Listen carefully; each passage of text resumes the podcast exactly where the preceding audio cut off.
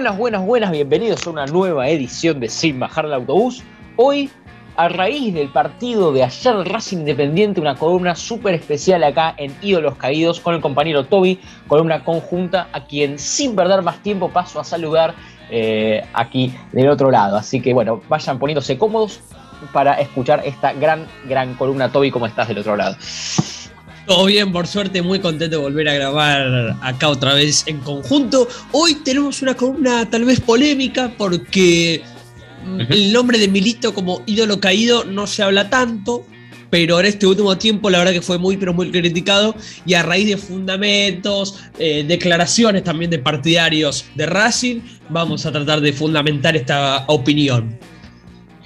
Exactamente, y además, o sea, contarle a la, audiencia que al principio íbamos a hacer una columna solamente de Diego Milito, pero sin embargo aprovechamos el hecho de ayer, que justamente empalma con la columna de hoy, que es el partido Racing Independiente, y sumamos al hermano para también confrontarlos y ponerlos un poco en comparación, ¿no? Y ver si alguno de los dos efectivamente es un ídolo caído de su club, o quién es más ídolo o quién perdió más en términos de respeto del hincha de cada uno de los dos clubes. Así que bueno, sin más preámbulo, si querés, empezamos con algún breve comentario eh, del partido de ayer y cómo lo podemos anexar con estas digamos, o sea, con estas cosas que vamos a decir después. Si querés te paso la, palabra para, para que lances algún comentario.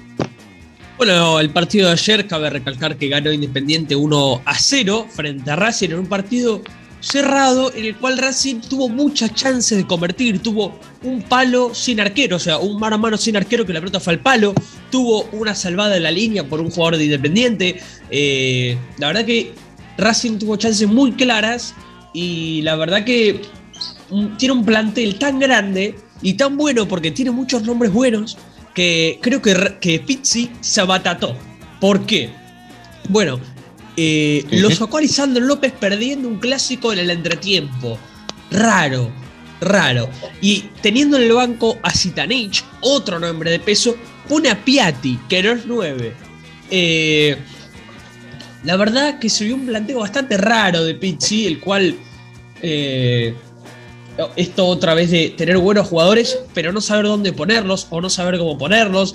Y esto de que a Pizzi les cuestan los partidos importantes. Nunca podés perder una final 5 a 0. Nunca podés perder una final 5 a 0. Eh, es imposible, no podés perder una final 5 a 0. Luego, no podés perder otra final 3 a 0. Esto eh, lo recuerdo 3-0 contra Colón, 5-0 contra River en la Supercopa. Eh, me parece algo raro que no pasa en clubes grandes y algo bastante inédito. ¿Y por qué se lo acreditan a Milito? Acá lo traigo a Gabriel, no, perdón, a Diego. Eh, se lo criticaba en su momento, ya se fue del club, lo echaron, porque él había traído a Pizzi, ¿no? Y bueno, todos decían, no, ¿qué hace Pizzi acá? Pero si vamos al nombre de Pizzi, es un técnico con jerarquía. A ver, dirigió Chile, eh, dirigió acá a San Lorenzo, dirigió acá a. Ahora no recuerdo a quién más, pero tuvo otra selección. Eh, si no estoy mal, creo que sacó campeón, ¿no? A, a Pizzi, 2016, eh, a Chile. Creo que sacó campeón. Sí, sí, sí bueno, lo sacó campeón a Chile, no es un técnico cualquiera, así que en cuanto al nombre, venía a ser un técnico eh, que la verdad podría aportar muy bien.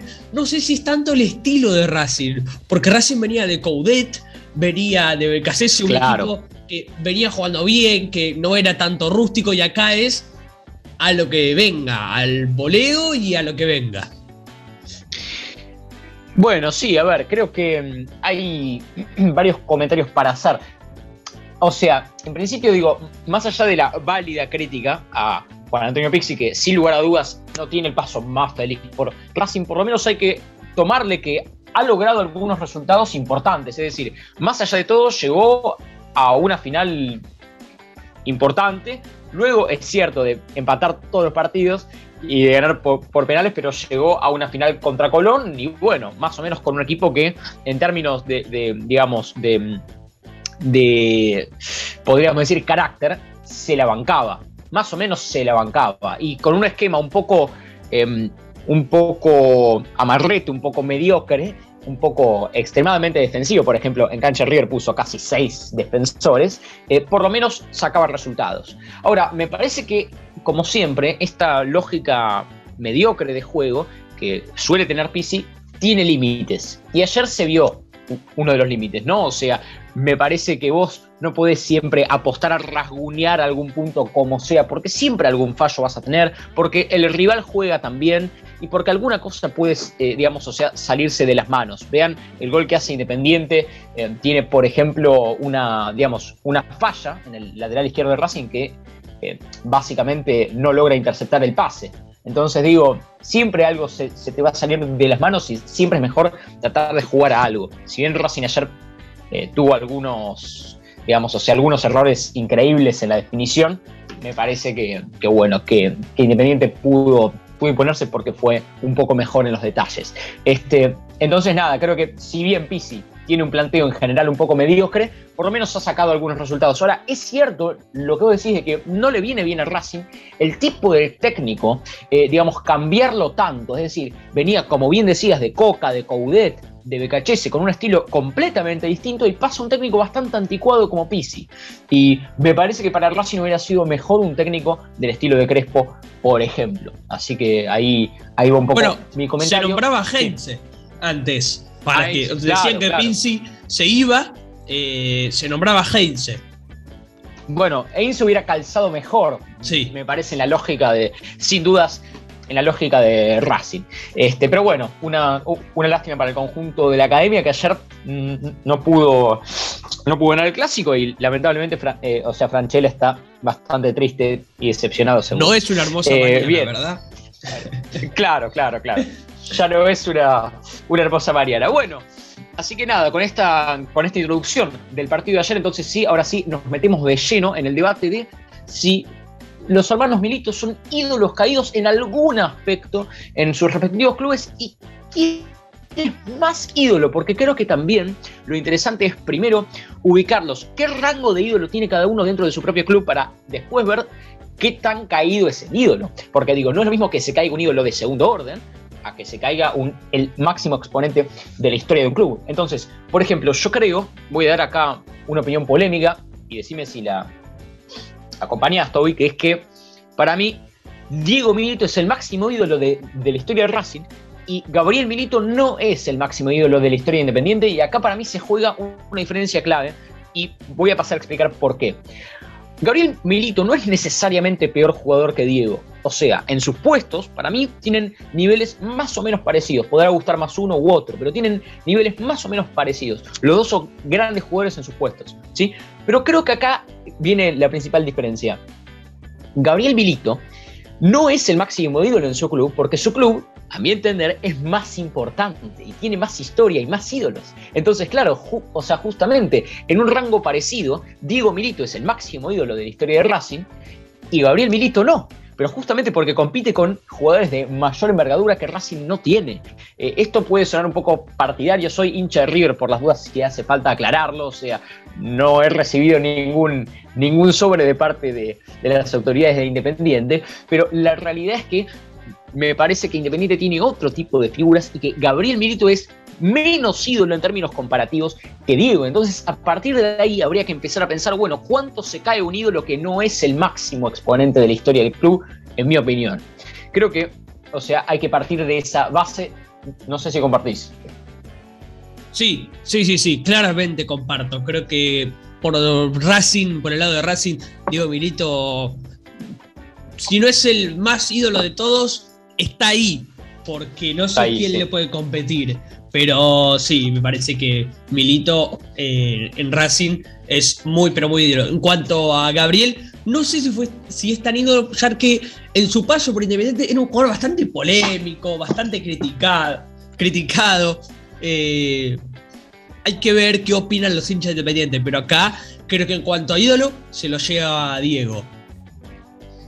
Lejos, lejos. A ver, o sea, insisto, creo que es una cuestión más proporcional, es decir, que Diego para su club es mucho más que Gabriel para su club en términos de proporción, por, o sea, por el contra quienes compiten, por la envergadura del club.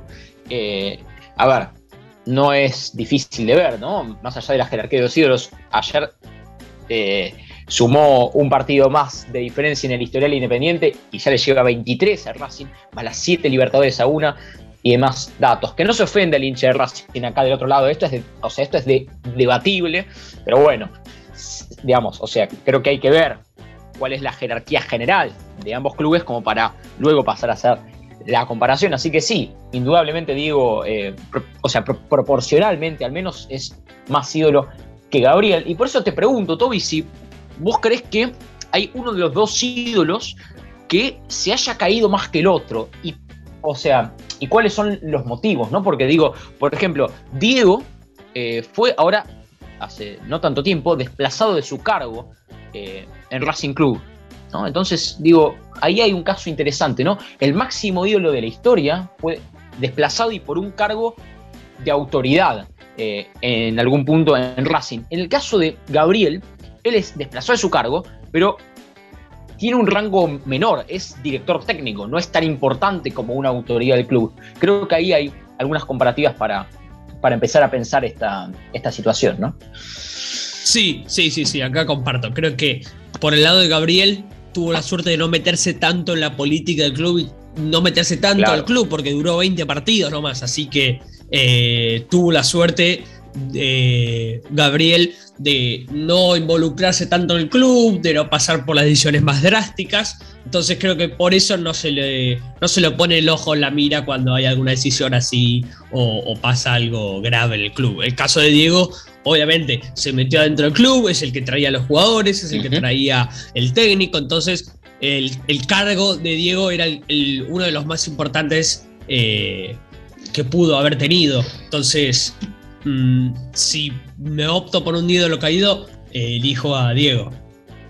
Claro, ahora yo, o sea, también salgo un poco en defensa de Diego, como para ponerme también en contradicción a mí, digamos, como también para, para poner en cuestionamiento también a la audiencia, y a nosotros mismos digo, salgo en defensa porque pienso que el cargo de Diego Milito es más difícil y más comprometido que el de Gabriel, ¿no? Entonces también pienso que para un exjugador puede ser mucho más difícil encargarse de una eh, situación de organización, de administración bastante más seria y formal que la de un director técnico que si bien se necesita muchísima preparación, eso está claro, no estoy subestimando el rol del técnico, uno ya está acostumbrado por haber sido parte de la cancha y por tener la experiencia de Gabriel Milito, que una idea puede hacerse de cuestiones tácticas y una idea puede hacerse de cuestiones de eh, temple y y de manejo emocional, digamos, en términos de de ser director técnico. Entonces creo que ahí también salgo un poco en defensa de Diego, pensando que bueno, su labor es más compleja y, más difícil para su, para su adaptación. Entonces, si él se cae un poco como ídolo en ese, en ese sentido, digo, también es porque asumió un rol un poco más dificultoso. Pero bueno, a ver, quiero, quiero pasar a leer una estadística que es interesante, que es que Gabriel Milito como entrenador tiene 8 partidos ganados, 6 empatados y 5 perdidos en su estadía en, Independiente. A ver, nos han vendido la prensa, sobre todo, que Gabriel Milito era un pésimo entrenador. A ver, estas estadísticas son regulares.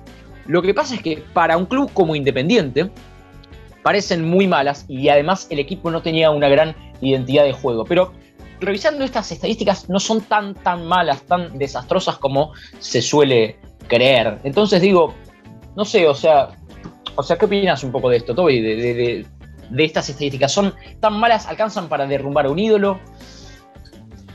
Y la verdad que lamentablemente a, Gabriel se le dio pocos, pocos, eh, pocos partidos. Solamente 20 partidos es difícil para criticar a un DT. Pero bien, en esos 20 partidos no pudo demostrar casi nada. Eh, me, hace parecido al caso al de, al de Burgos, que tuvo 13 partidos y creo que de esos 13 ganó 2 o 3. Sí. Sí, sí, sí, una, una lástima lo del mono, la verdad que yo le tenía una fe bárbara. Eh, una, una lástima. La verdad que me confieso ante la audiencia, ¿no? Ahí ese, ese, ese es un caso. Defensor número uno de la Burgoneta. Sí, sí, sí, sí, sí. O sea, sí, o sea, yo lo me parecía que, podía hacer las cosas bien. Y de hecho cuento ahora sí una, una cosa medio puesta entre paréntesis, pero Burgos era uno de los apuntados para suplir al muñeco Gallardo, ¿no? O sea, en caso de que se de que se fuera el muñeco, una de las opciones era Burgos. Ahora creo que lo van a pensar dos veces, ¿no? Pero bueno, este, nada. Ese, ese, es un, ese es un importante dato, ¿no? ¿Qué hubiera pasado si se hubiera ido el muñeco las veces que parecía que se iba y asumía Burgos, ¿no? Bueno, lo que pasó en Newell's es, es un poquito un, un reflejo. Pero volviendo entonces, a ver, alcanza entonces, digamos, el mal rendimiento de técnico de Gabriel para tumbarlo como ídolo, digo, siendo también que ahora adquirió un poco más de experiencia y está demostrando mejores resultados en Argentinos Juniors. O sea, digo, si Gabriel, por ejemplo, volviera hoy a ser técnico de Independiente, mm, quizás los resultados no serían tan malos. Digo, el hincha de Independiente acepta la falta de experiencia de Gabriel Milito como técnico y digo, la asume. Digo, en algún punto se cae el ídolo por, por, un rendimiento malo, producto de la falta de experiencia. La verdad que, sí. Eh, lamentablemente es, difícil meterse rápido en, en, lo que es el club porque no sé qué otros equipos antes agarró Milito. Sé qué equipos arrancó, eh, agarró después, pero cuando estuvo en Independiente era muy temprano. Si no estoy mal, creo que fue el primero o el segundo equipo que agarró. Entonces, esto, al no estar tan preparado, no sé si tampoco se hizo el curso de técnico. Eh, además, en ese año Independiente, 2016, estaba en una época fatal en la que agarraba cualquier cosa. Me acuerdo que pasó Almiró, pasó Pellegrino, pasó eh, Milito, después pasó Holland. Eh, así que creo que Independiente estaba en un momento. claro. En una declive estaba.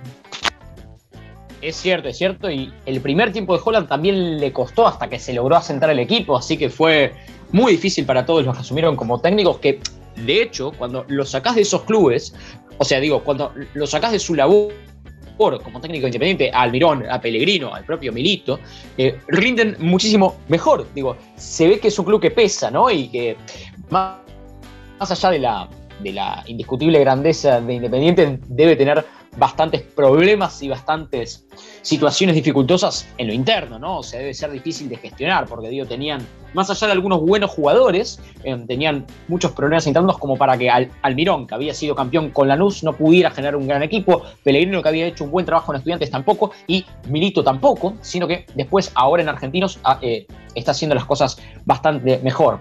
Así que bueno, sí creo que en algún punto se cae el ídolo, ¿no? En algún punto se cae. Yo creo que no, alcanza para tumbarlo y para definirlo como ídolo caído, como si puede ser Pasarela o JJ López.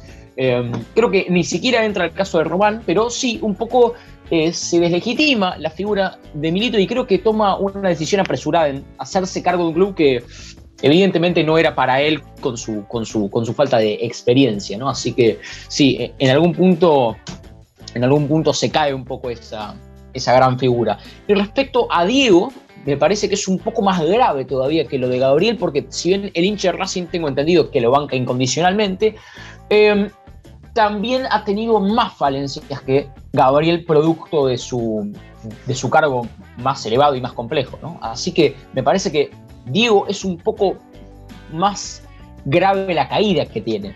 Yo acá tengo una, una frase, o mejor dicho, en tweet de Flavio Azaro, que si bien no es un periodista al cual se tenga muy, muy bien como referencia, pero es partidario de Racing, es la voz de un hincha de Racing, el cual me gustaría compartir. Esto es de noviembre del 2020, Milito todavía estaba en el club, y esto decía, bueno, a criterio de Azaro, Milito quería en ese momento conducir el club como si él fuera el presidente, y ahora sí, cito.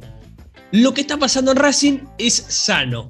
Blanco debe sostener a su gente. Un empleado del club no puede manejar la política. Si quiere ser político, que se postule. Mientras tanto, que haga su trabajo, que bastante mal está el plantel que armó Milito. Bueno. Bueno. Eh, a ver. Se notaba cómo eran los últimos tiempos de Milito. Sí, me llama la atención esto de quiere manejar el club, ¿no? Y yo pensaba en un caso muy cercano que es el de Román, ¿no? Como que, como que uno rápidamente lo asocia con Román, que es el vicepresidente de Boca y actúa prácticamente como el presidente, y lo nombrábamos acá en la anterior columna de ídolos caídos, ¿no? Es como que, es como que acá se puede trazar como un parecido, ¿no? Como que el ídolo se siente con la legitimidad, porque claro, además la tiene, eh, con la legitimidad, con la, con la espalda suficiente como para decir, miren, yo soy el ídolo y yo eh, conozco a este club y lo puedo manejar. Cuando en verdad conoce solamente la parte, eh, digamos, em, práctica del club, pero no la administrativa, que supongo que debe conllevar otro tipo de cosas para las que seguramente los dirigentes de traje y corbata que tienen otros problemas están más preparados por algún tipo de estudio o por algún tipo de experiencia previa. Entonces es como que, em, es como que el ídolo se, siente con la espalda suficiente por, entre comillas, conocer al club. ¿no? Y es, es interesante cómo se repite el caso. Román, Milito y algún que otro caso más. Em, Así que no sería el primero, como tampoco Gabriel sería el primero, eh, digamos, en equivocarse como técnico así reciente, porque también Pirlo, por ejemplo, o Lampard no han hecho las mejores campañas en sus, en sus clubes y son ídolos. Eh, así, que, así que, bueno, esos, esos también son, son casos importantes. Eh, Toby, ¿algún otro comentario, alguna otra idea sobre Gabriel, Diego? ¿Alguna conclusión?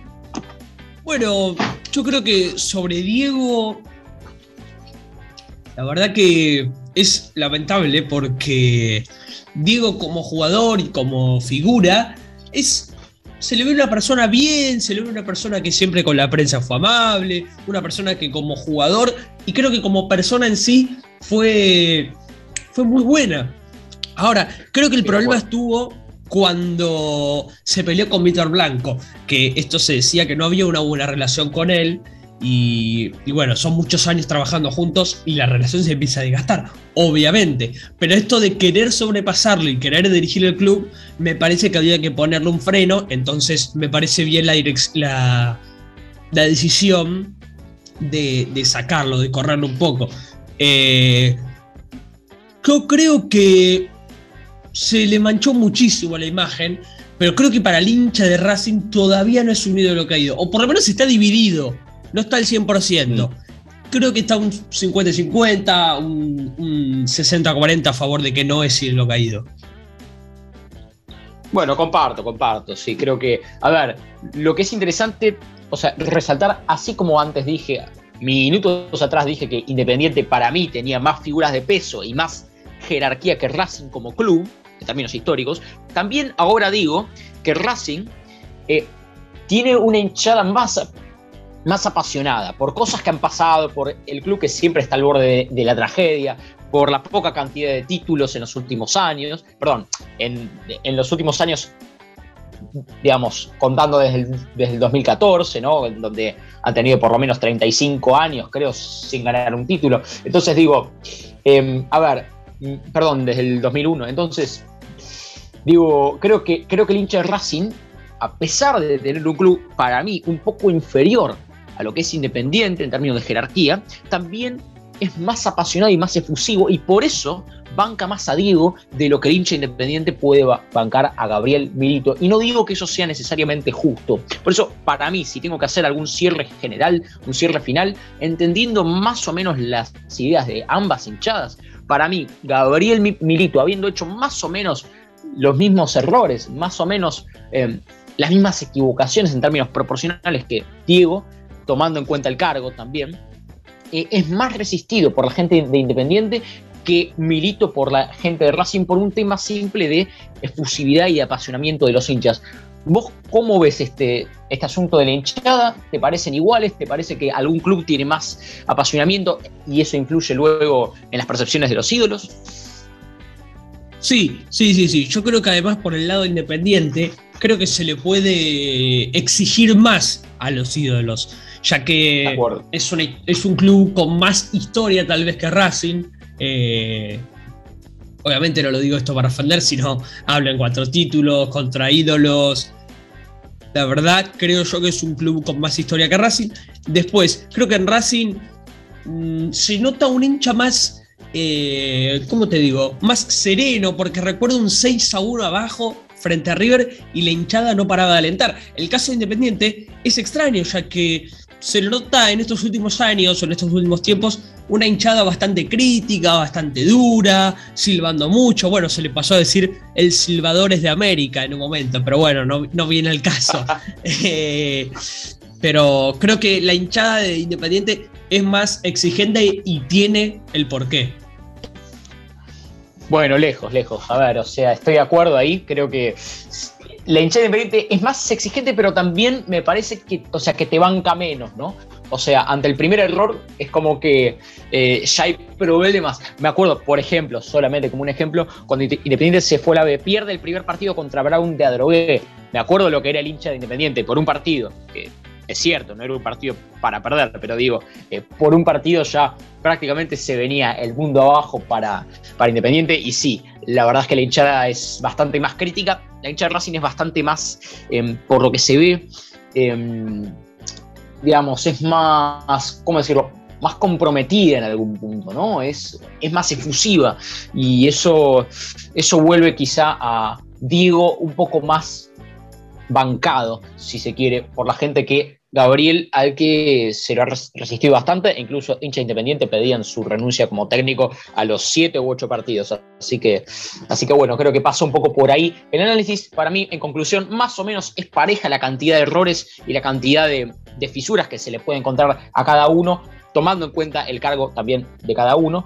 Pero, pero bueno, para mí también para las hinchadas, el que viene perdiendo un poquito es Gabriel eh, con respecto a Diego. Seguramente si hay algún hincha de Racing o de Independiente allá del otro lado y nos quiere escribir, dicho sea de paso, a nuestro Instagram, arroba sbda-fútbol, puede hacerlo y si está de acuerdo puede ponerlo y si no también. Y ahí nos vamos contactando para que bueno para que emitan sus opiniones o comentarios. Eh, Toby si tenés algún comentario más de cierre y ya vamos justamente a despedida no, no, no, ningún comentario más. Solamente, bueno, muchas gracias por acompañarnos. Eh, la verdad que noto que fue muy buen programa, fue, estuvo lindo volver a, grabar juntos y esta sección que la verdad tiene para rato y cada vez se está poniendo mucho, pero mucho mejor. Bueno, entonces, última cosa, últimas dos cosas de cierre. Eh, primera cosa, vean el documental de Teis Sports de los hermanos Merito que aclara varias de estas cosas y se mete en la profundidad de, eh, digamos, de ambos hermanos y de ambas carreras. Y está muy interesante para ver, lo pueden encontrar en YouTube. Y por, digamos, como segunda cosa, mandarle un saludo al compañero Ignacio Galván, que es jugador de la primera de Racing y que seguramente va a estar interesado en escuchar esta columna. También aquí un conocido de los dos eh, en algún punto y un amigo de Sin Bajar del Autobús, indiscutiblemente. Así que le mandamos un saludo, hincha y jugador profesional de la primera de Racing. Eh, para el que está del otro lado, también saludos a Tincho Narabais, que es un reconocido hincha de Racing, eh, también siempre fiel a las transmisiones de Sin Bajar del Autobús. Claro que sí, eh, saludo a ambos. Sí, así es, así es. No tengo más palabras, un placer acompañarlos y hasta la próxima.